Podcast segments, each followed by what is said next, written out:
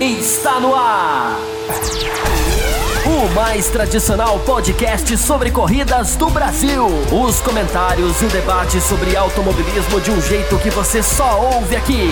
A partir de agora, Thiago Raposo e Fábio Campos apresentam Café com Velocidade. Café com Velocidade. A dose certa na análise do esporte a motor. Para você que nos ouve no cafécomvelocidade.com.br, eu vou para você que nos assiste no youtube.com/barra Café com Velocidade. Estamos começando mais uma edição do Café com Velocidade, edição 658, para falar tudo sobre o Grande Prêmio que aconteceu no último final de semana, na mesma pista, na, na, na, pista de Spielberg, na Áustria, mas com um nome diferente, né? O Grande Prêmio da Estria, né? Estivia, tem um nome lá que eu não sei muito dizer qual é. Daqui a pouco eu vou trazer aqui os meus. Uh, os meus universitários para falar qual é o nome, porque eu tô fazendo essa piada porque a gente recebeu e-mails do pessoal falando, né, de, de grande prêmio da estria, de algumas risadas com quem mandou esses e-mails, e eu vou registrar aqui no ar quem foi que falou isso. Mas eu vou começar já a trazer aqui os meus companheiros na mesa, meu querido Will Bueno, falando lá de Santa Catarina, da nossa querida Balneário Pissarras. Will Bueno, segunda corrida do ano, o que, que já dá para a gente falar? Já dá para a gente começar a fazer prognóstico, já dá para a gente saber sobre falar sobre forças de equipes, ou por ser na mesma pista, ainda é cedo demais. Seja muito bem-vindo. Saudações, Thiago Raposo, meus companheiros de bancada e aos ouvintes e espectadores do Café com Velocidade. E pintou o campeão, né? Pintou o campeão já, já no GP, no GP da Estíria. É, eu, eu acredito que já dá para a gente ter uma boa noção já do que, do que, do que vem por aí né, na temporada de 2020, que agora tem 10 etapas. Pode ser que na próxima semana tenha mais, mas agora tem 10 etapas. É um campeonato que vai se moldando com, com o passar da, das semanas. É um campeonato vivo, não é um campeonato estático. A geração milênio nesse campeonato aí.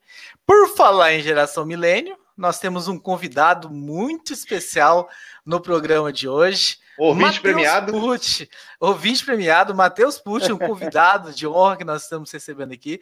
Seja bem-vindo, Matheus, depois de um longo inverno uh, no Distrito Federal, em Goiás. E, Matheus, já te colocando aí para opinar também sobre um assunto que nós vamos falar no segundo bloco. Fernando Alonso está de volta, Matheus Pucci. Isso é bom, isso é ruim, isso vai trazer a uh, animação para esse campeonato, para essa Fórmula 1. Alonso vai poder fazer alguma coisa com essa Renault. Seja muito bem-vindo. Esse assunto será discutido em mais detalhes no segundo bloco. Muito boa noite, Raposo, Will, Fábio Campos também, que daqui a pouco entra aqui. E aos nossos ouvintes, espectadores que estão aí. É, fiquei feliz quando recebi esse convite para fazer uma participação especial essa semana, sabe? Foi muito legal. E falando sobre o Alonso, fiquei surpreso com a notícia e, particularmente, acredito que teremos alguns bons rádios em 2021. Pelo menos rádio interessante não vai faltar. Agora, se ele vai chamar de GP2 no GP da França, o motor, a gente vai ter que esperar. Esperaremos para ver. Outro assunto que está no segundo bloco, mas eu já vou trazer Fábio Campos para opinar aqui nessa abertura, até para a gente fazer essa, essa chamada para vocês não perderem o segundo bloco.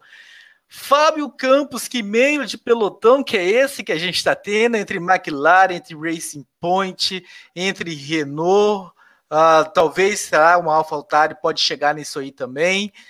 O campeonato ali no meio do, do, pelotão tá animado, hein, Fábio Campos? Você gostou do que você viu neste pelotão? Seja muito bem-vindo. Olá para você, Raposo. Olá para os nossos queridos ouvintes, espectadores. Eu espero que vocês estejam me ouvindo, porque tem um sinal de que não, tô, não, não tem áudio aqui, mas eu acho que estão me ouvindo bem, né? É, e espero também que o, o áudio tenha se resolvido. Semana passada ficou muito melhor. E obrigado para quem está, inclusive, ligado aqui no chat com a gente, um ao vivo, já que fazendo seus comentários. É, qual meio de pelotão, Raposo? Essa é aqui a pergunta. A gente está vendo uma, uma, coisa muito interessante, mas a gente ainda não sabe quem é, quem que compõe essa coisa interessante que a gente está vendo. Quem está mais para baixo do que deveria, alguns já estão, já está muito claro. Quem está mais para cima, é importante lembrar, Raposo, que a gente teve uma pista, né? Tudo bem, nós tivemos duas corridas, mas é em uma pista. Características técnicas, acertos, pneus foram, foram basicamente iguais. Enfim, é, é difícil a gente cravar certas distribuições de força. Mas nós tivemos, sim, algo para comentar, algo concreto, algo substancioso no lado positivo. Por falar em lado positivo, que sábado foi aquele, né? A Fórmula 1 viveu neste final de semana, eu ia dizer, a Fórmula 1 viveu neste domingo um sábado fantástico, que foi uma coisa de, tirar o chapéu. Espero que a gente esbarre nisso no decorrer do programa, no decorrer dos dois blocos que faremos com muita atração, com muito comentário, com muita análise, porque a Fórmula 1 voltou, Raposo. Acho que agora a gente pode falar, né? A Fórmula 1 está de volta. Mas antes da gente começar esse primeiro bloco, Primeiro bloco que nós já vamos começar agora há pouco falando sobre Ferrari, é o assunto logo de cara. Eu quero lembrar vocês que nós temos um programa de apoio, é o apoia.se barra Café com Velocidade. Se você também quer fazer desse, parte desse grande time, entre lá e escolha lá a faixa em que você mais vai se adequar e venha também fazer parte desse time. Né? Nós temos lá umas faixas até 14 reais, a pessoa entra num grupo exclusivo do WhatsApp. Aliás, tem alguns apoiadores que entrar, todos os apoiadores que entram eu mando um e-mail. Por favor, me mande o seu telefone para eu te pôr no grupo. Alguns não respondem, tem alguns que ainda não estão no grupo. Esse, se fosse o caso, entre em contato cafévelocidade.gmail.com. Olha, meu telefone é tal, para você ser colocado no grupo. De 15 a 24 reais, esse pessoal vai receber aí programas ah, exclusivos sobre Fórmula 2, MotoGP, Fórmula Indy, Fórmula E Cobrem Fábio Campos, a agenda do Fábio Campos, para que esses programas saiam, já que as categorias já estão voltando. A Indy já voltou, a Fórmula 2 já voltou, a MotoGP e a Fórmula E está para voltar para que vocês recebam esses programas aí em exclusividade. Entre 25 e 29 reais vocês vão ter aí lives exclusivas, né? Inicialmente seria no Instagram, mas depois que nós descobrimos essa ferramenta fantástica aqui do YouTube, né? Esse StreamYard, pode ser que a gente transfira para o YouTube como vídeo não listado e mande o link do vídeo para vocês, apoiadores dessa faixa, poderem acompanhar discussões, respostas de e-mails que talvez a gente não vai conseguir responder no programa principal. Enfim, uma série de coisas que dá para a gente fazer ao longo da semana para presentear você dessa faixa. E-mails podem virar uma coisa extra, hein? Pode virar conteúdo extra, mas enfim, só vou deixar um suspense no ar aqui, não vou, não vou falar mais nada, não. Quero só bagunçar um pouco o programa. Exatamente. E acima de 30 reais, né? Se tivermos GP Brasil, como o Dória afirmou que vai ter, uh, nós vamos fazer um sorteio de um ingresso para quem está nessa faixa. Caso o GP Brasil não aconteça nesse ano, as pessoas que estão colaborando com 30 reais, a cada mês que cai 30 reais dela, ela guarda um ponto para o sorteio. É como se fosse ali um bingo, alguma coisa que ela vai tendo vários pontos na mesa, então ela vai aumentar a chance dela para esse sorteio no ano que vem. Se de repente nunca mais tivermos o GP Brasil, a gente vai fazer um sorteio, um valor que equivale aí o ano que vem, assim, o valor que equivale o dinheiro, mas vamos, vamos ser positivos. A mais grande prêmio do Brasil é um pouco de pessimismo, hein, Raposo? Tem, eu, tenho, eu tenho que trazer o que o pessoal está cogitando, né? Que de repente, se não tiver esse ano, nunca mais vai voltar, porque o contrato vai acabar e tudo mais. Então a gente tem que deixar as coisas limpas aqui, né? Quem está nessa faixa não será prejudicado. Sorteio vai ter, de alguma forma. Lembrando vocês cada as mês nossas... é um número, então, né, Raposo? Só para deixar Exatamente. claro, cada mês é um número. Cada mês que ele colabora lá com 30 ou mais, acima de 30 reais, ele acumula como se fosse um bilhetinho a mais para concorrer no sorteio. Só lembrando as nossas redes sociais, nos sigam no Twitter, no Café Velocidade, não tem o com. Ah, também temos o Instagram, Café Underline com Underline Velocidade. No Facebook também temos a página, procure lá, grupo e página, né? Temos os dois no Facebook. E o nosso e-mail para você entrar em contato com a gente é o café com velocidade, arroba gmail.com. Dito isso, Matheus Pucci, quem mandou faltar tanto? Você vai abrir a discussão desse programa. Vamos falar sobre Ferrari, vamos falar da fase em que a equipe de Maranello está passando, que é duas corridas aí, o Vettel com abandono nas duas provas, dessa vez ali meio que vítima do toque do Leclerc. O Leclerc, nós comentamos no último programa, não sei se você fez o dever de casa, de que é faltar, mas assistir ou ouvir o programa, ah, que é uma. tá no contrato de vocês, quando vocês faltam aí algumas semanas. Exatamente. Mas nós falamos. Não, obrigação. Nós falamos semana passada sobre a, como foi sub, substancial, né, circunstancial o pódio do Leclerc devido às quebras e abandono que teve na frente dele. E essa semana mostrou realmente onde está a Ferrari, né? A classificação, por mais que tenha sido na chuva, ficaram um pouquinho para trás, teve punição para Leclerc, e aí a corrida já acabou para a equipe ali na, nas primeiras voltas, nas primeiras curvas. Então quero ouvir você um pouquinho sobre essa situação em que passa a equipe Ferrari. Uh, em minha defesa, para começar, eu estava presente na live da semana passada, vocês devem se lembrar. Eu só comentei no finalzinho, mas eu estava presente devido às circunstâncias. Mas a, Ferrari realmente é uma coisa que o meu irmão hoje, lendo é, um pouco do que, vendo um pouco do, do, do, conteúdo lá do Ressaca, ele me perguntou: a Ferrari está tão ruim assim? A, a, verdade é que a Ferrari ela não tem downforce, não tem velocidade reta, tem nada. É um carro que não tem nada. Aquele acidente ele ocorre justamente por ter dois carros que era para estar tá andando na frente estarem andando ali no meio. E o Leclerc, ele foi sim afobado, ele mesmo disse isso. Ele foi afobado, ele tentou colocar ali o carro do lado numa posição que foi um tanto quanto otimista de tentar. Lá no canal no Ressaca eu chamei de vergonha italiana, porque realmente é vergonhoso ao ponto em que a Ferrari chegou, uma equipe que ela vem de inúmeros e de sequenciais erros é uma equipe que não consegue se acertar. Muitos já comparam a Ferrari uh, desse período em que se vive, né, de 2009 para cá, mais ou menos, com a década de 80 da Ferrari. É um problema que existe na Ferrari que vai muito além de um piloto bater no outro na corrida. É um problema que está mais acima, está na chefia, está numa falta de chefia, ao meu entender, numa falta de chefia do Matia Binotto, um cara que não tem o perfil para estar à frente da equipe. E digo mais, até quando a Ferrari vai manter o mesmo corpo técnico que desenvolve carros porcos? Ao meu entender, a Ferrari sempre tem, desde 2009 mais ou menos, um carro que sempre é muito deficiente em algo. É sempre um carro muito deficiente em algo, até mesmo 2018 e 2017. E nessa batida da Ferrari na Áustria, que uma batida infantil e uma batida que mostra que não tem pilotos na equipe, como diz o, o, jornal italiano, né? Fala que não tem piloto, não tem carro, os pilotos estão perdidos. O Vettel já jogou uma banana para poder uh, correr 2020. Então, realmente, é impressionante, como está sendo dito aqui pelo Gabriel, que é incrível como perderam a mão da equipe, desempenho de piloto e carro tenebroso. E parece, e parece que mesmo que que, que tragam novidades, não há milagre que salve esse carro, até porque o Matia Binotto disse que as novidades do carro não surtiram o efeito desejado. Eu acredito, sinceramente, que a Ferrari precisa mudar a, a gerência, mudar a, aquele que comanda a equipe e chegar nos pilotos e falar o seguinte: já que o Vettel deu uma banana, Leclerc, coloca a cabeça no lugar. Porque o Vettel, ele realmente, 2020 para ele, é uma temporada por ser, e o Leclerc, ele realmente vai ter que mostrar um serviço com um carro que é muito, muito, muito ruim para o padrão Ferrari. É esse trecho que você trouxe do Gabriel Henrique, né, que mandou o e-mail para a gente, agradecendo o Gabriel Henrique. E Fábio Campos, a Caroline Monteiro, nossa, duas semanas seguidas que a Caroline nos escreve, eu acho que agora ela voltou de vez, hein?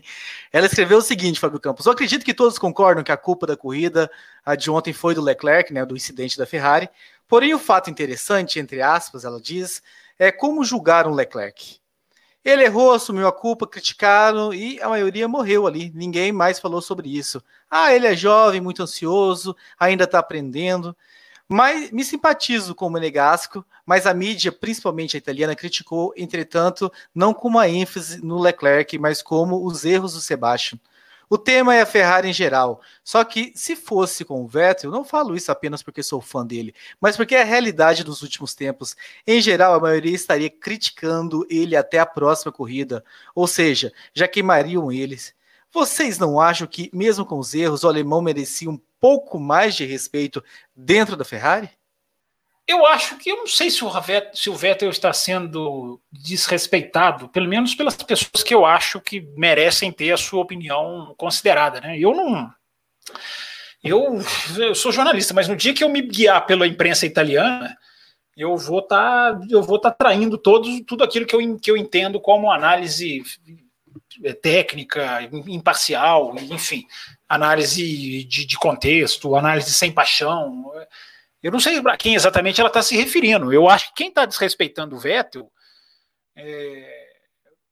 normalmente é pessoa que não gosta do Vettel, que não já, já tem antipatia do Vettel. Eu não estou vendo o Vettel ser eu estou tentando achar a palavra, né? Desrespeitado, talvez seja um pouco forte. Eu acho que o Vettel está escanteado na Ferrari. É uma coisa, a Ferrari não, não, simplesmente não quis oferecer nada para ele. Eu acho que a equipe tem até direito de fazer isso. Não sei se é isso que a Carolina está se referindo, mas é, é, não é nenhum. Eu, eu considero a, a, a Ferrari errada no sentido de tirar dois pilotos que mais ou menos competem, embora o Leclerc tenha feito tudo o que fez no ano passado com o Vettel, para seguir por uma filosofia de não competição, que para mim me parece cada vez mais clara para 2021. É, mas eu não vejo o Vettel ser desrespeitado, não. Eu acho que o Vettel. Eu, eu não acho que o Vettel jogou 2021. Não lembro exatamente qual foi a palavra usada aí. Eu, 2020, aliás. Ele tem que andar, ele tem que pilotar, ele está sem vaga, ele quer continuar na Fórmula 1, ele já falou que não quer abandonar, que não, que, que, já falou que aceita Red Bull, já foi visto lá filmado pela Sky conversando amplamente com o Toto Wolff nos, nos boxes, no paddock, melhor dizendo. É, então, eu não acho que o Vettel está nesse modo. Né, o problema é o carro, né? O que a gente está vendo é uma Ferrari absolutamente decadente, derrapante, é, desconfigurada, sem perspectiva, torta. Tá tudo, tá tudo muito ruim, ao que parece. Mas repito o que eu falei no começo do bloco. É uma pista só. Vamos ver na Hungria. A Hungria já é outro cenário. Talvez a Ferrari vá melhor. O problema é que se a Ferrari for melhor na Hungria, depois vem Spa, vem Silverstone, vem Monza, e aí as perspectivas são catastróficas, pelo que a gente tem visto de defeitos do carro, Raposo. Inclusive o Bruno Rechenchowski, que na hora que eu estava terminando, você mandou aqui, ó.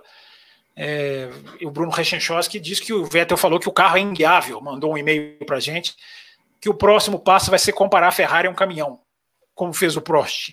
É, eu acho que o Vettel é muito respeitoso, ele não vai chutar o balde assim na, na, na, língua, no linguajar, como outros pilotos já fizeram. Ele é, ele é um cara até educado, eu diria, às vezes até em excesso. É, mas eu acho que eu estava pensando, né? É impressionante como o Vettel. Vou terminar com esse pensamento. O Vettel pode, se ele for para Racing Point, eu acredito que este assunto vai ganhar proporções nas próximas semanas. Apesar da negativa descomunal do, do, do Snaufer, né, que é o diretor da equipe.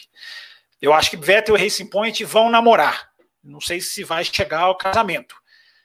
É, o Vettel pode ir para Racing Point e melhorar.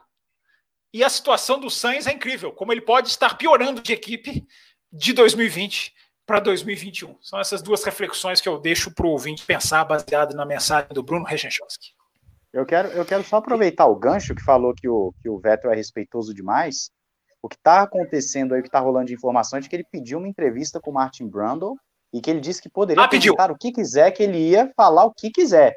Pediu. Pode vir bomba, pediu. como pode ser também um, um, momento meio balde de água fria. Todo mundo esperando um, um drama e, e, ele pode, às vezes, falar nada demais. Mas que é interessante é, porque é. o Vettel é um cara que não é de fazer isso. O Martin, não, muitos pilotos fazem isso às vezes. O Martin Brundle disse isso. Não é boato, não. Ele mesmo falou. Que o Vettel hesitou na quinta-feira, agora na Hungria, uma, uma conversa. Essas coisas normalmente são normais, não são tão anormais assim. Mas é, é pode, pode sim, pode, pode sair um anúncio impressionante. É, no mínimo, uma, Vettel... uma entrevista franca. No mínimo, vai ser entrevista muito franca. O Vettel é franco. Sim.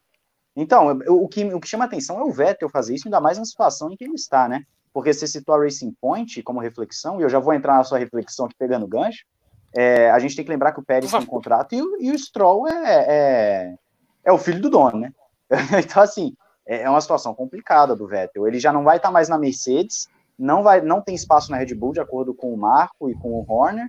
É, não tem espaço, talvez, na, na McLaren não tem mesmo, já tem os contratos, enfim a não ser que ele vá para uma Williams, que eu também acho difícil, é uma situação complicada.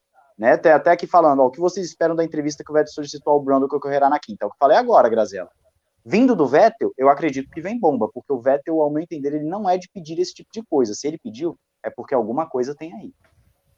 Eu, a gente vai falar da Racing Point, eu vou citar essa questão do futuro quando a gente vai falar no segundo bloco, Raposo, que a Racing Point Exatamente, é. Racing Point, McLaren, Renault, é segundo bloco Deixa junto com o Alonso. Então, deixa eu só fazer um parênteses da Haas. Foi, chegou a dar quase pena a frase do Gunter Steiner nesse final de semana, que ele falou assim: Olha, se sobrar Haas para o Vettel, ele vai ser recebido aqui de braços abertos. Mas ele falou de um jeito assim, porque as portas estão tão fechadas que se ele tiver que vir para Haas vai ser uma surpresa, mas a gente dá um jeito aqui é, chegou a dar quase pena do, do Gunter Steiner, pelo modo como ele falou. Ele falou no sentido, se ele quiser vir para a Haas aqui, a gente arruma um lugarzinho para ele, mas no sentido de que ninguém quer o cara. Né? Isso, é um, isso é um tema, talvez, para a gente discutir na próxima semana. Na próxima semana ainda tem corrida, né? Talvez depois, né, na, na, na, quando, a, quando a Fórmula 1 der uma folga, mas é um tema. Por que, que o Vettel não tem vaga? Em lugar nenhum. Ninguém parece querer. É, é, eu, sinceramente, eu acho que é um tema para discussão. Eu quero pedir, inclusive, para quem está nos acompanhando ao vivo aqui, ou para o pessoal que está assistindo depois, né, no YouTube durante a semana, que escrevam aí nos comentários se você é a favor ou contra do Vettel ganhar alguma vaga, ou se o Vettel realmente chegou a hora dele. Estamos lendo todos. Raposo tem compartilhado todos com a gente. Os comentários no YouTube são apreciados. Exatamente. E coloque aí, o Vettel merece mais chance na Fórmula 1 ou ainda não? E o Will Bueno, eu quero trazer você nessa conversa, seguindo ainda com a Grazi, né? Pintou aí um, um trecho do e-mail da Grazi na tela. Aliás, pessoal que mandou e-mail, alguns serão lidos aqui, alguma parte. Novamente, nós recebemos muito e-mail, então agradeço a vocês. Alguns vão pintando na tela e os nossos comentaristas vão citando e vão, vão comentando em cima. E a Grazi fala o seguinte aqui, o, o Will Bueno. Qual seria o erro do carro da Ferrari?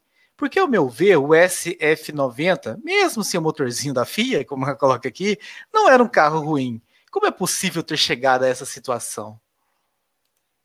Ah, mas eu acho que, porque assim, é, era a grande força, né? A, grande força da Ferrari do ano passado era o motor. A Ferrari ela já era um carro que não era, não ia muito bem em curvas, né? O ano passado, é, lembrando o resultado na, na, Hungria. Na Hungria, o ano passado, a Ferrari chegou mais de acho, quase um minuto atrás, né, da, da do Hamilton ali, do, da, do Verstappen. É, então, o, o, o, ponto forte do carro do ano passado, que era o motor, esse ano não tem. E o ponto fraco, que o ano passado era a, a, a fazer, fazer curvas e tudo mais, continua para esse ano. Né? Então, realmente é, é, é, difícil, é difícil. A, a, como a gente falou na semana passada, é, ficou, fica muito na cara de que aquele motor ele era, ele era irregular, tá? É, e só, deixa eu só fazer é, duas, duas correções aqui. A primeira, né, é que o Vettel ele não abandonou na primeira, na primeira corrida, né? Ele marcou um ponto, chegou em décimo, marcou um ponto. É, e a segunda é que o Prost ele, ele só falou com relação a, a, a Ferrari parece um caminhão ele falou uma coisa muito específica. Ele não falou do, do, carro em modo geral, ele falou de um teste que ele participou, que naquele momento, naquela configuração, ele parecia o carro parecia pesado. Tá? Só, só essas duas correções. Mas, mas enfim, é, é difícil, é difícil saber qual é o problema real da Ferrari, né? Mas envolve tudo, né? Ah, envolve. Você já matou. É fácil é. saber. Basta, basta olhar o gráfico de desempenho de motor, basta olhar para a Haas, basta olhar para a Alfa Romeo. A FIA colocou um fio, um, um, é. um, sensor novo que impede de fazer o que a Ferrari fazia com o sensor. A Ferrari driblava o sensor que media o, o, o, a transmissão elétrica da bateria para o motor. E a Ferrari conseguiu sincronizar o impulso magnético para que o sensor só captasse a hora que ela queria. A FIA colocou um segundo sensor. Acabou a equipe. Acabou, acabou o carro, acabou tudo. É, os caras estavam, pelo visto, até sentados em cima de um supermotor que vinha em cima disso. É, basta você olhar os gráficos do Grande Prêmio da Áustria, Sim. estamos falando do Grande Prêmio da Estíria hoje, mas você ir lá no Grande Prêmio da Áustria, aliás, as duas pistas muito boas, né? Pistas com reta, muito boas as pistas, parecidas, inclusive. Agora, é, o problema está muito claro, gente, está tá claríssimo. É, o problema da Ferrari é que ela está andando na lei. E ela, não, e ela não sabia que ela ia ter que andar na lei. Basta lembrar de Abu Dhabi quando ela declara um combustível completamente diferente, que vai totalmente nessa linha que eu estou falando. Você, dá, você, declara menos combustível, você pode queimar mais, você pode usar essa capacidade, de, é, digamos, de, de, de, de, driblar o sistema. Todas as peças se encaixam, todas as peças se encaixam e terminam nessa tristeza que é a Ferrari hoje, que é uma equipe de meio de pelotão, uma equipe absolutamente reconhecível, que é, é ruim para a Fórmula 1. Se a Ferrari tivesse lá na frente, era outro cenário.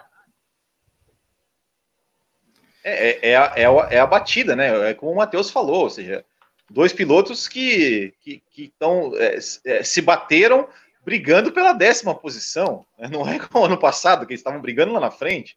É, é, é, é, triste, é triste ver uma, uma decadência tão grande assim, né, de um ano para o outro, é, digamos, com o mesmo, com o mesmo, o, o mesmo time, né, o mesmo orçamento, mesmo, os mesmos pilotos. É, é, é, é realmente complicado. Vale dizer rapidinho aqui, ó. Vale... Só, só, só uma frasezinha, Matheus. Triste hum, não é nem a decadência. Triste é saber que 2019 é uma coisa que não valia. Isso para mim também, é mais triste. Também, exatamente. Triste é, é, manchar aquela vitória de Monza, né? O, agora, Exato.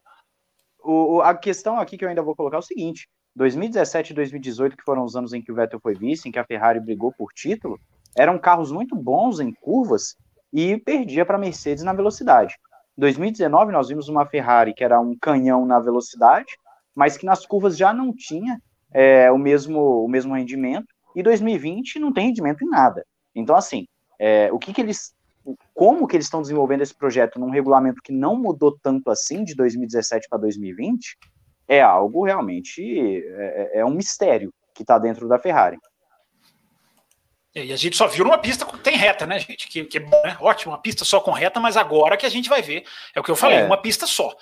ter certeza do que a Ferrari é em curva, Agora nós vamos ter uma pista com muita curva. Mas eu acredito que a chuva mostrou muito do que a Ferrari é. Apesar de que a gente tem que considerar também que a pista estava mudando muito no sábado. Não dá para também a gente cravar alguma. Por exemplo, se a pista estivesse uniforme, vamos assim dizer, entre aspas, é, eu duvido muito que o Hamilton teria colocado 1,2 no segundo colocado. A pista estava mudando muito a cada volta. Ah, mas, mas ainda assim. Ele, ainda ele assim, genial toda vez que ele fazia não, tempo, ele, ele baixava 7 ele tava Mas eu acredito, foi, eu acredito, eu acredito que ainda assim, pela questão da chuva e os gráficos novos que até onde eu sei são precisos na medição de velocidade de curva, etc, etc, eu acredito que a Ferrari tem um carro muito ruim em tudo. Pode ser que eles tragam, porque ainda vão trazer mais atualizações na Hungria, pode ser que essas atualizações corrijam alguns dos defeitos, pode ser. As que trouxeram para a Áustria, de acordo com o próprio Binotto, não surtiram o efeito uh, desejado. Então, realmente, agora é uma questão de fazer com que essas atualizações funcionem para não ser como foi a Haas ano passado, em que o carro andava para trás, né? E vale lembrar, gente, esses carros vão basicamente até o final de 2021. É aquilo que nós falamos aqui, eu falei muito lá no meu Twitter, aliás, o Twitter está aqui, ó, Campos F. É, é, a Fórmula 1 basicamente até 2021 não vai mudar muito, tem os tokens, vai ter uma, ainda tem uma janela. Já na Hungria, tem muita gente que não sabe isso. Já na Hungria começa o congelamento de peças. Tá? Tem peça que só vai até. Se, se você não mudar até a Hungria, você já não muda mais. Começa a efetividade do regulamento já na terceira etapa de 2020. Então, é, é isso é mais dramático ainda para a Ferrari. É, a coisa não vai mudar tanto assim Claro, a aerodinâmica ainda está liberado. É, a gente tem que ver o, o, quanto vai se ganhar nisso ou não. Mas debaixo da carenagem, cada vez se mexe menos na Fórmula 1 agora.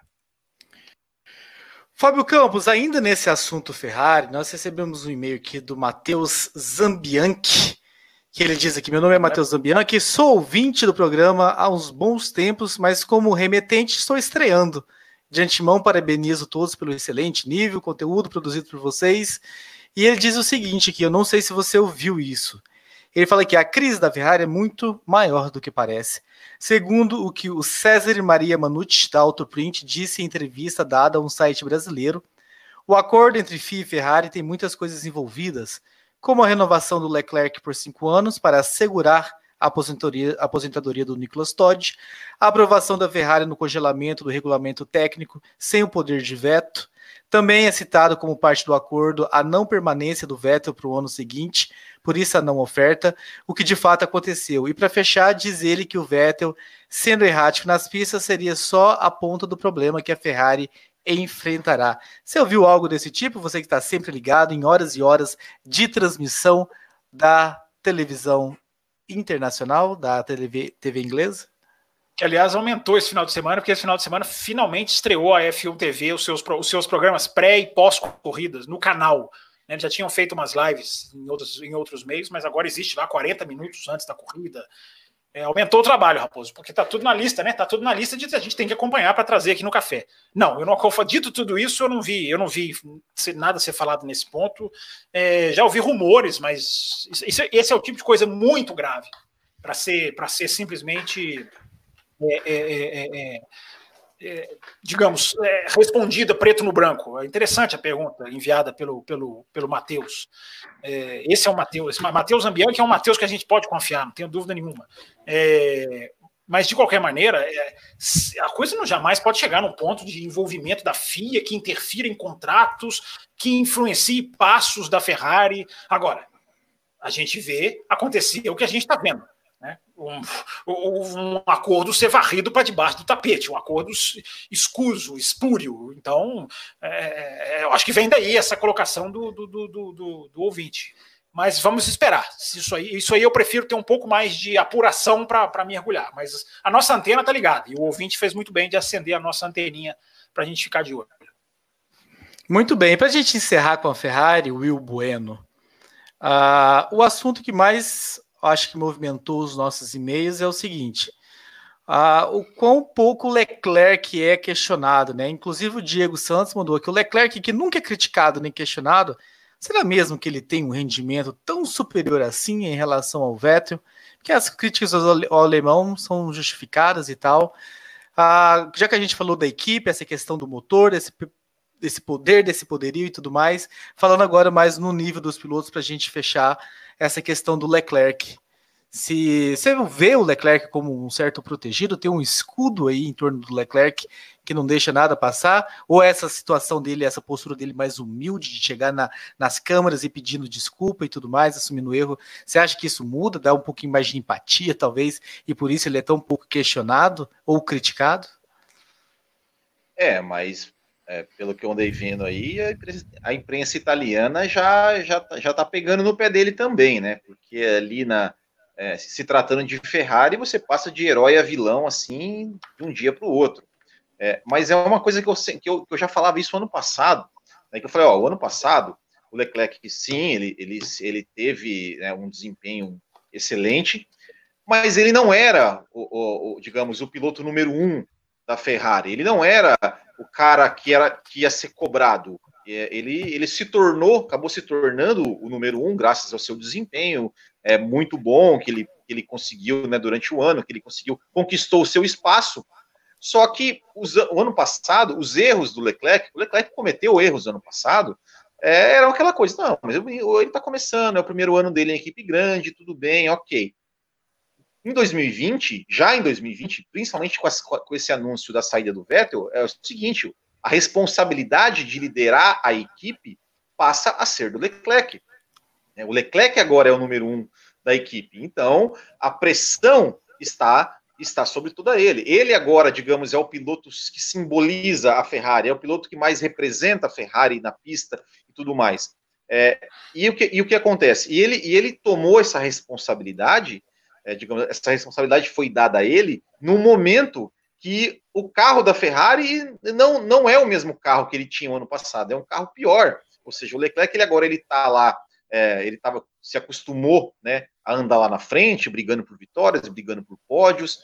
É, agora ele tá, tem, vai ter que se acostumar a, a, brigar no meio do pelotão, a largar, a, a não, a não ir para o Q3, a largar lá atrás e, e, não conseguir fazer uma corrida de recuperação como ele fazia né, o ano passado e tudo mais. É, e isso né, tem que ver quanto, o quanto ele é, vai ter um psicológico para aguentar esse tipo de coisa, porque as cobranças vão vir, né, já estão vindo, inclusive. Né, eu, eu acho que, sim, é, o Vettel, é, é às vezes, né, a, a, imprensa, mesmo a torcida, né, meio que já perdeu a paciência um pouco com o Vettel, porque o Vettel cometeu muitos erros, e os erros que o Vettel comete, cometeu são muito mais contundentes né, do que, por exemplo, o, os possíveis erros que o Leclerc cometeu. Mas e, e se o Leclerc é, na, na, na, Hungria é, comete um erro igual ele cometeu agora? Como que será que vai ser a reação? Será que, será que a torcida e a imprensa vai ter a mesma paciência? Ou ele vai se tornar um, entre aspas, novo Vettel para essas pessoas que vão, que vão é, é, começar a criticar, que vão começar a pedir a cabeça dele e tudo mais, né? É, e aí, né, aqui, ó, o Felipe Duarte né, também mandou um e-mail que ele pergunta: acreditam que a Ferrari tem chance de ainda se recuperar e tentar lutar pelo menos pela quarta, quarta colocação entre as equipes? Olha, é, como o Fábio Campos falou, né, a gente só viu uma pista. Vai que, né, numa pista como a Hungria, por exemplo, é, a Ferrari se acerta, cons consiga ter um, um, um ritmo melhor. E, e, apesar de que, apesar de que é o seguinte, é, a gente está tá falando que a Ferrari está mal, mas a gente está falando que a Ferrari está mal comparado ao que ela era o ano passado. É, a Ferrari, se você comparar o ritmo dela com, é, com Racing Point, com McLaren, é, ela não está tão atrás assim, né? Ou seja, digamos, ela não está. Eu, eu acho que sequer está atrás. Talvez ela esteja, ela esteja até parelha, esteja na frente. Né? Tanto é que o Leclerc na, na, corrida passada chegou na frente de, né, de McLaren e, e tudo mais. Tudo bem, teve alguns abandonos, mas e essa corrida a gente não conseguiu ver, né? Porque não passaram da primeira curva. Então eu, eu acho que, que é, a Ferrari hoje é a quinta colocada no campeonato. Né? Eu acredito que a Ferrari tem condições de chegar pelo menos em terceiro, até sem, uma, sem muita dificuldade, né? Porque tem dois bons pilotos e o carro não é, é assim comparados né, com Racing Point, McLaren e Renault, não é tão, tão pior. Se é que é pior, não é tão pior assim. Muito bem. Matheus, quer falar alguma coisa mais para a gente encerrar com o assunto Ferrari? Alguma coisa que você queira acrescentar? Ah, eu, eu vou só acrescentar nesse, nesse último nesse assunto do Leclerc que foi falado rapidamente que eu acredito que tem muito do histórico do piloto também. O Leclerc ele é um piloto que, quando ele cometeu erros no ano passado, ou 2018, quando ele estava na Alfa Romeo, ele é um piloto que falava assim: eu errei, a partir da próxima corrida eu vou melhorar nessa área, e pronto, ele ia lá e melhorava. Né? É, nenhum piloto está isento de erros. Todos os pilotos erram, todos, sem exceção. O Hamilton erra. O problema é que eu vejo da seguinte forma: enquanto o Vettel comete erros com uma frequência muito maior e muitas vezes em momentos do campeonato em que não deveria cometer erros, o Leclerc tem se, tem se mostrado um piloto mais confiável. Pode ser que em 2020 isso mude? Pode. Né? A gente não sabe, foram apenas duas corridas. Mas, a princípio, o histórico conta mais a favor do Leclerc, que tem se mostrado um piloto que aprende com o erro muito mais rápido, enquanto o Vettel comete erros que ele comete desde o início da carreira dele e não apresenta uma evolução clara. O Vettel é um tetracampeão mundial, é um pilotaço, mas infelizmente em algumas coisas ele ainda dá uma bobeada e a gente, eu não vou entrar aqui no mérito de se ele se adaptou bem ao carro ou não, né, esses carros turbo, etc., porque aí é um outro assunto. Mas eu acredito que o histórico conta também. Muito bem, meu Matheus Pucci, meu caro Matheus Pucci. Fábio Campos, a gente tem uma pergunta aqui do Danilo Duarte, já saindo do assunto Ferrari, mas estamos esbarrando também um pouquinho. Ele diz o seguinte: grande Danilo Duarte, né? Uh, tenho certeza que haverão muitas perguntas sobre a corrida, então vou seguir um caminho diferente.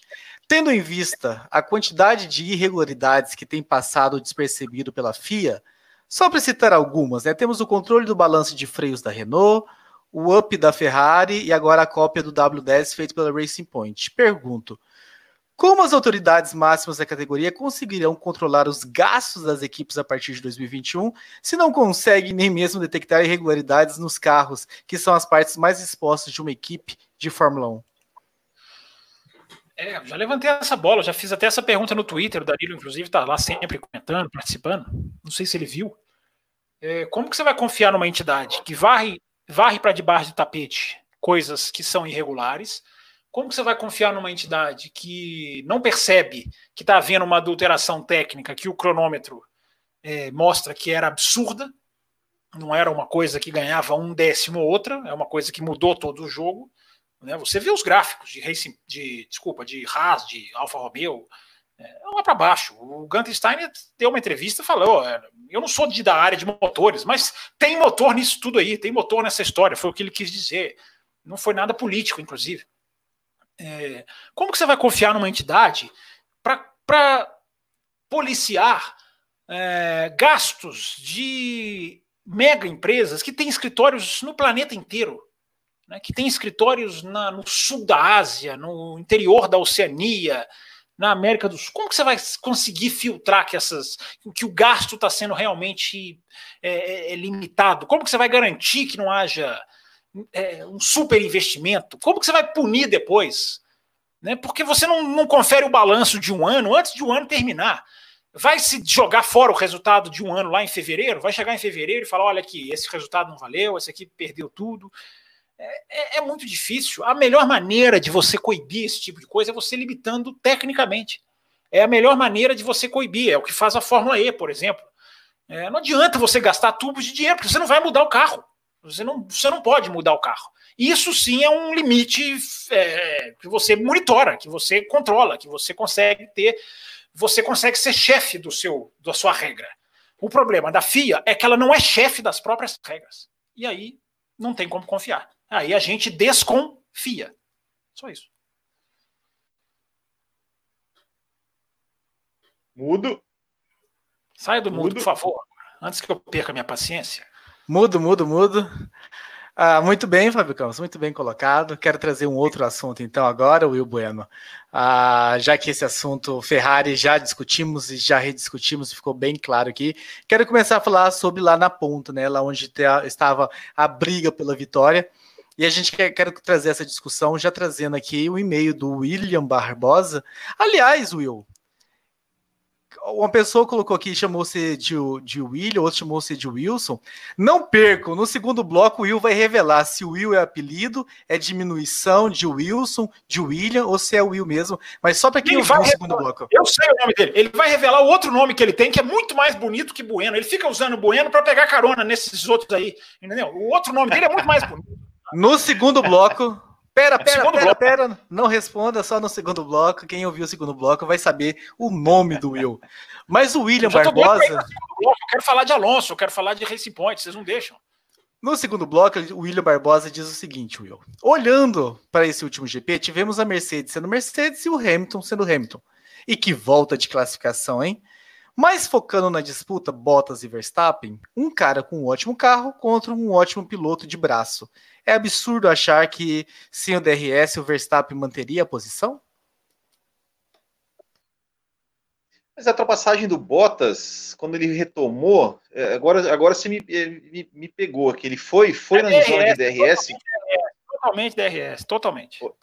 Totalmente, foi, foi, foi, perdão, perdão, foi, foi é, realmente. Na porque, né, primeira, né, é, na primeira, há uma manobra genial do Verstappen que eu coloquei lá no meu. Sim, eu ia falar isso agora.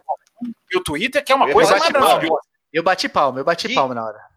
Que piloto, que pilotaço. Assim, foi, ele, ele deu um troco, né, botou lado a lado e, e, e conseguiu segurar ali até o, o momento em que a curva o favorecia e, e, assim, e tudo de uma forma absolutamente limpa, absolutamente limpa, assim, coisa linda, roda com roda, maravilhoso, maravilhoso. O, cara, o, o, Max o cara, Verstappen, assim. É, é, é, o cara, Will, que chega na freada mais lento, porque com o outro abre asa, ele chega necessariamente na freada com mais velocidade. Sim. E ele consegue por fora curar. Aquilo, para mim, só tem um nome. É, é magia. É uma coisa absolutamente Não, fantástica. É, foi sensacional. E não foi e, e, não foi o cara da corrida, hein? Que eu, eu acho que deve ser o segundo bloco, né? Porque tudo é segundo bloco agora, que a gente é, vai falar do é. melhor piloto do dia. Sim. McLaren, não, McLaren no segundo bloco. Não, não é McLaren. Piloto dia não é, é McLaren. Eu, eu sei, eu sei. Não foi, não foi mesmo. É o Stroll. É, não, mas foi, mas foi sensacional e, e, e, e assim, né? É, imagina, ah, imagina se o Verstappen tivesse o se, se, os carros tivessem invertidos ali entre ele e o Bottas, como, como poderíamos ter um campeonato muito mais legal? Muito e, mais legal. Ó, Diz aí. Só queria saber por que raios a Red Bull não faz a estratégia vencedora do ano passado, a mesma que Bottas fez. Maicon Oliveira perguntou, perguntou isso. É, é eu acho que, que eu, porque é, como o Verstappen acho que tentou fazer isso no, no, na corrida passada, né? Eu acho que talvez ia ficar meio manjado e, e talvez a Mercedes poderia, poderia, não sei, de, de alguma forma é, se defender, se defender contra isso. Então eles quiseram, quiseram alterar a estratégia, né? Mas, enfim, o Verstappen, Verstappen ele, ele conseguiu, né, fazer uma boa corrida, mas infelizmente, né, a, a, no final ali, no, o carro acabou não aguentando o ritmo do Bottas e por pouco, né, ele mantém a posição. Se não tivesse o DRS, realmente, é, talvez poderia, poderíamos ter um, um, uma repetição do tipo de um Schumacher e Alonso em Imola, assim, né? tudo bem que é o, o, o, circuito favorece bem, bem mais né, quem está atrás, mas, mas acho que seria uma briga ainda mais interessante. Ainda sobre essa pergunta, Matheus, o, o, Pedro Henrique, né, sobre esse tema, Mercedes, Red Bull, ele pergunta o seguinte: o Hamilton soberano e o Bottas combativo. Pela Áustria e a Estíria, podemos dizer que a Red Bull será o diferencial entre a batalha de Hamilton e Bottas? A Red Bull está com esse, essa banca toda, o, Matheus, de separar esses dois pilotos? Confesso que eu esperava um pouco mais da Red Bull. Eu acredito que o ritmo que a Mercedes demonstrou, tanto em quali quanto em corrida, uh, no seco e no molhado, é, ele é um pouco assustador. Confesso que é um pouco assustador, ainda mais pela pompa toda que a Red Bull colocou no carro uh, antes da, da, temporada começar. O Max, para mim, é que pode ser o diferencial. Não vou nem colocar a Red Bull, mas o Max, o Verstappen pode ser esse diferencial. E eu acredito que a Red Bull vai ter que nadar um pouquinho para chegar na Mercedes. Hoje, a Mercedes é soberana. E hoje, o Hamilton é muito superior ao Bottas. Então, realmente, eu acredito. É, é isso que eu ia te perguntar, mas você, você ela, ela perguntou assim, né? É, é, a pessoa perguntou: é, você acha que o Verstappen pode fazer diferença entre uma, numa disputa entre Hamilton e Bottas? Você acha que vai ter uma disputa entre Hamilton e Bottas? É, eu acredito no seguinte: o, se o Verstappen for fazer alguma coisa entre o Hamilton e o Bottas, pelo carro que eu acredito que a Red Bull tem hoje, o que ela vai fazer é atrapalhar o Bottas mais ainda. O, o que ele vai fazer, né? O, o, o Verstappen porque o Verstappen ele vai ter carro para chegar em segundo. Eu duvido muito que a Red Bull, pelo ritmo que foi visto na Áustria barra Estíria, eu duvido muito que a Red Bull vai ter ritmo para brigar por campeonato. Então pode ser que o Verstappen, esporadicamente, consiga uma ou outra vitória, talvez duas vitórias na temporada. Ou seja, nada muito diferente do que foi nos anos passados. Eu realmente acredito que o Bottas ele teria que estar num momento Rosberg da carreira para bater de frente com o Hamilton, coisa que eu acho que não está. E eu realmente não vejo de forma alguma a Red Bull batendo de frente com a Mercedes hoje. Queira eu estar errado, mas vendo pela Estíria e pela Áustria, Red Bull não vai conseguir enfiar o dedo nessa briga aí. E, ou melhor, respondendo ao Will, não terá essa briga, ao meu entender. Fábio Campos, quero saber de você também, a sua opinião sobre essa briga lá na ponta entre os ponteiros, entre Mercedes e Red Bull, essas forças? É, eu acho o seguinte, Raposo, é, o, a, o, que a Red, o que a Mercedes mostrou no Grande Prêmio da Áustria, antes do Grande Prêmio da Estíria, já para mim já havia já havia sacramentado. Não sacramentado o campeonato, mas sacramentado a distribuição de força. A Mercedes entrou na pista na sexta-feira, virou rápido, é, trocava o pneu, virava rápido, porque a sexta-feira, na, na primeira corrida, no final de semana passado, era, foi uma coisa. A sexta-feira, neste final de semana, foi outra, por causa da previsão do qualifying, que não, existiria. Não existiria. A dinâmica da sexta-feira foi, foi até muito mais interessante. O segundo treino livre foi muito mais interessante. N nós tivemos, porque... enfim, um treino de classificação, Fábio Campos? Não foi mais ou menos, não foi bem o treino de classificação, porque não, não entrou todo mundo na pista para classificar. Não houve aquele, exatamente aquele final de qualifying. Aliás, a gente nem precisava. O que a gente viu no sábado é valeu por o sábado valeu o ingresso. Não tem nada de grid invertido. Que mané grid invertido? Diria o outro. Mas o sábado foi uma coisa que nenhum grid invertido repetiria, porque foi uma exibição de, de, de gala. Para quem perguntava, nossa, os pilotos vão ficar enferrujados com sete meses parados. Os caras deram um show, praticamente todos. Né? O que o Russell fez, o Ocon, sábado foi uma coisa de pintura. É um, quem puder rever, reveja quando a Fórmula 1 der um tempinho, né? porque a coisa é absolutamente fantástica. É, na briga da frente, como eu falei, é, a Mercedes não é que a Mercedes está na frente, a Mercedes está muito à frente. Na minha opinião, a Mercedes tem uma enorme chance de ganhar todas as corridas do ano. Não estou falando que vai ganhar, mas não vai me surpreender se ganhar. É, aliás, que coisa incrível, né? Quando a Fórmula 1 consegue promover o que falar, quando ela consegue ter elementos, o domínio da Mercedes fica em segundo plano. Né? Fossem corridas em, tom de marasmo, nós estaríamos aqui com as mãos nos nossos queixos, falando, é mais um domínio da Mercedes. Não, vem mais um domínio da Mercedes, eu acho que ninguém discorda, mas é, é uma Fórmula 1 com elementos de conversa, de, de, de acontecimentos, de, de, de diálogo, de, para a gente poder falar aqui. É, é uma Fórmula 1 com tendências positivas, isso é o mais importante. É um safety car que é um, é um virtual safety car que desaparece, a gente pede aqui há anos. É um Michael Massi que não tem medo de botar os caras na chuva. né, para andar no sábado. Olha o, que, olha o que nós perderíamos, eu sempre coloco por esse ângulo. Né? Olha o que você perde, olha o que a gente perde. A gente vai falar de jogo de equipe, né? Deve falar. É, a linha é essa. Então, olha o que a gente perderia se a FIA tivesse medrosa, se a Fórmula 1 tivesse medrosa, de não, até essa pista secar, como nós passamos já em Interlagos, né, Raposo? Até essa pista secar, é, não, não entra ninguém, ou quase secar. É, não, a, a, condição ruim, e os caras, claro, melhorou, né? parou de chover forte como estava chovendo, não tinha condição. Mas, enfim, e só para terminar uma coisa, é, antes de eu responder aqui, o Vinícius Queiroz, que mandou um e-mail falando, né? Memorável, memorável classificação do Hamilton na chuva forte, enfim, está até registrando aqui a opinião dele. É, um detalhe: nas, enquanto o Bottas e o Leclerc furaram a bolha da Fórmula 1 e foram passar a semana em casa, em Mônaco, é, o Hamilton foi para a pista na segunda-feira trabalhar com seus engenheiros e de novo na quarta-feira trabalhar com seus engenheiros. Cada um que tire as suas, próprias, as suas próprias conclusões. Tá dito aí. Mas você tá gostando, então? O que eu entendi do seu comentário é que você tá gostando do que você viu até agora. É, é uma pista só, Raposo, é pouco. É uma pista correta. Eu estava assistindo esse final de semana e pensando, né? Um campeonato que não faz corrida boa numa pista como a Áustria é um campeonato que tem um problema muito sério.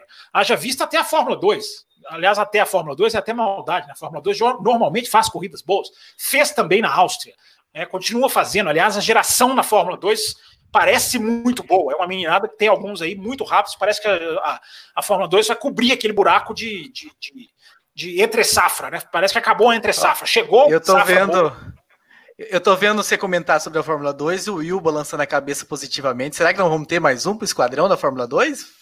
Ele deve Olha, eu assisti, hein?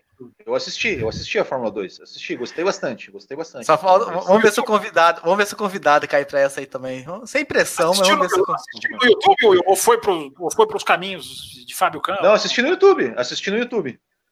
É isso. Não, nem precisa legal, mais. Legal. Agora só para terminar, Raposo, tá? Tem coisa boa. Agora, tudo, tudo bom acontecer só na Áustria, eu não garanto nada. Eu não consegui responder a sua pergunta de qual pelotão tá. O que, que é pelotão? Para mim, tem um pelotão, a Fórmula M, que é a Mercedes, e o resto pode ser tudo um pelotão só, com a Red Bull um pouquinho à frente. Mas vamos lá, depois da Hungria a gente vê que estado está a Fórmula 1, até porque a Fórmula 1 foi bem na Hungria o ano passado, não foi uma corridaça, mas a gente viu um grande duelo entre Verstappen e oh. Hamilton na. E, e, e, o duelo das Toro Rosso, pô, pelo amor de Deus. Ah, é verdade. As, antes era Toro Rosso, né?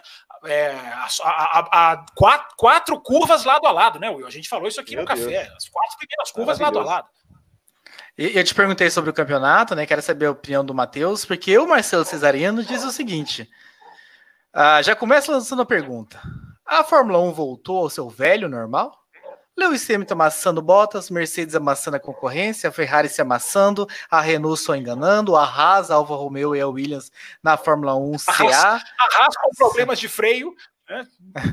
a Williams na Fórmula 1. Então, ele falou aqui, a Haas, a Alfa Romeo e a Williams na Fórmula 1C. A corrida foi bem sem graça. Faltando as interferências do safety car para ajudar, só salvando o final da prova com a disputa do Verstappen com, com o, o 77, né, que ele coloca aqui o Bottas, o Pérez e o Norris, melhor piloto do ano até agora, ele coloca aqui. E ainda o Lewis Hamilton dedicou a vitória ao Fábio Campos, já que o mestre disse que o retrospecto do 44 não era dos melhores na Áustria, mostrando que é dominante em todas as pistas. Então, Ele não é dominante, Will, não. É... A corrida não faz é... dominante. Will não, Matheus, Matheus, o, pro Cesarino o campeonato, a corrida foi show hoje, assim, não, tá, não foi tão legal. O Fábio Campos já está entusiasmado em corridas com retas, pelo menos, em pistas com retas. Teve a disputa das Race Point, eu tô achando que o Cesarino esqueceu de algumas disputas aí. O, o Fábio Campos vai, vai começar a assistir drag race daqui a pouco, né? Vai uns campeonatos de drag race aí. Mas não, o... não tem Mas a, a, pergunta, vou pegar o início do e-mail do, do Cesarino no seguinte: a Fórmula 1 em algum momento saiu do seu normal? Porque, assim, é, o normal da Fórmula 1, ao meu entender, sempre foi uma ou duas equipes dominantes e, de, e em algumas corridas grandes batalhas, outras corridas aquela corrida procissão. Então, assim, é, eu acredito que a gente pode falar que a Fórmula 1 saiu do seu normal quando acabar a temporada, e aí a gente fala, poxa, todas as corridas da temporada foram muito interessantes. Aí seria um, um, uma, uma questão atípica da Fórmula 1. Nós vimos no GP da Áustria e da Estíria interessantes, com ultrapassagens, com uh, indefinições até as últimas voltas, e mais isso é uma característica que eu diria até mesmo do próprio circuito da Áustria.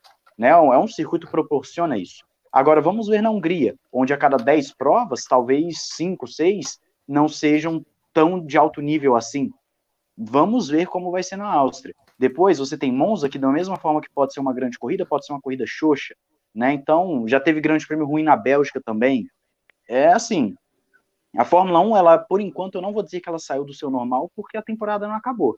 Se acabar a temporada e a gente falar, poxa, todas as corridas, as 10, 12, 15 corridas da temporada, foram muito boas. Uh, tivemos aí é, um, um, pelotão, como o Fábio Campos está falando.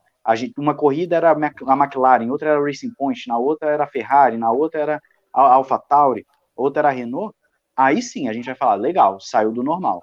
Uh, mas enquanto tiver a Mercedes vencendo tudo e uma outra corrida sendo legal, não sai do normal, porque a Fórmula 1 sempre foi assim.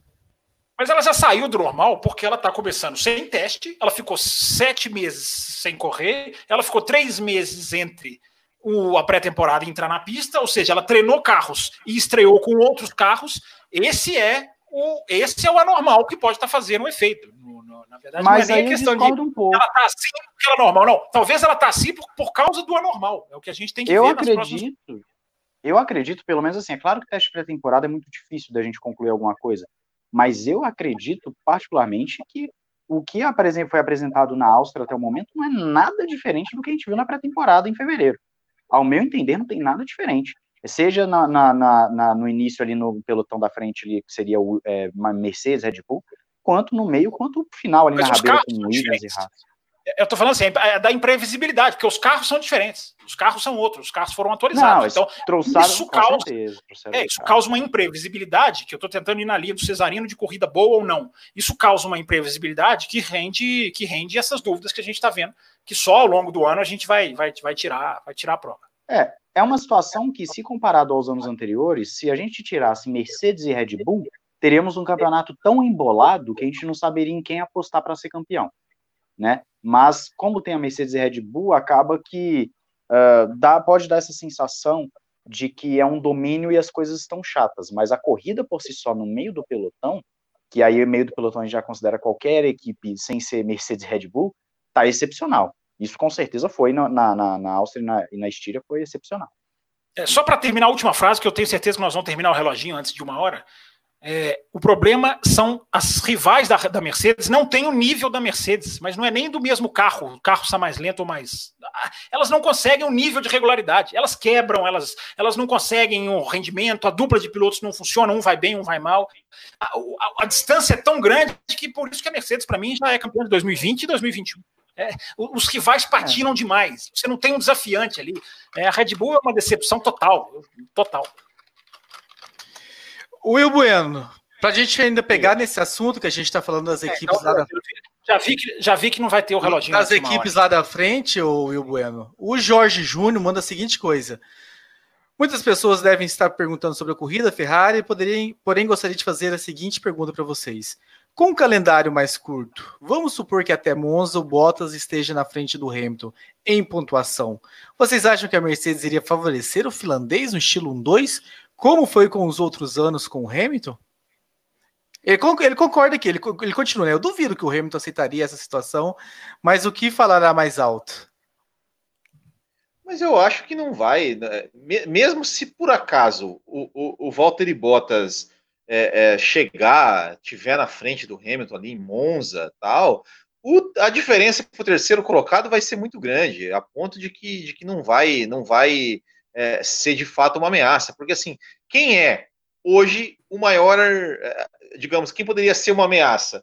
O Max Verstappen. O Max Verstappen ele já está. O, o, o, Bottas tem 43, o Hamilton 37, o Verstappen tem 15 pontos. Já está muito longe. Já, já, entendeu? Não, não tem.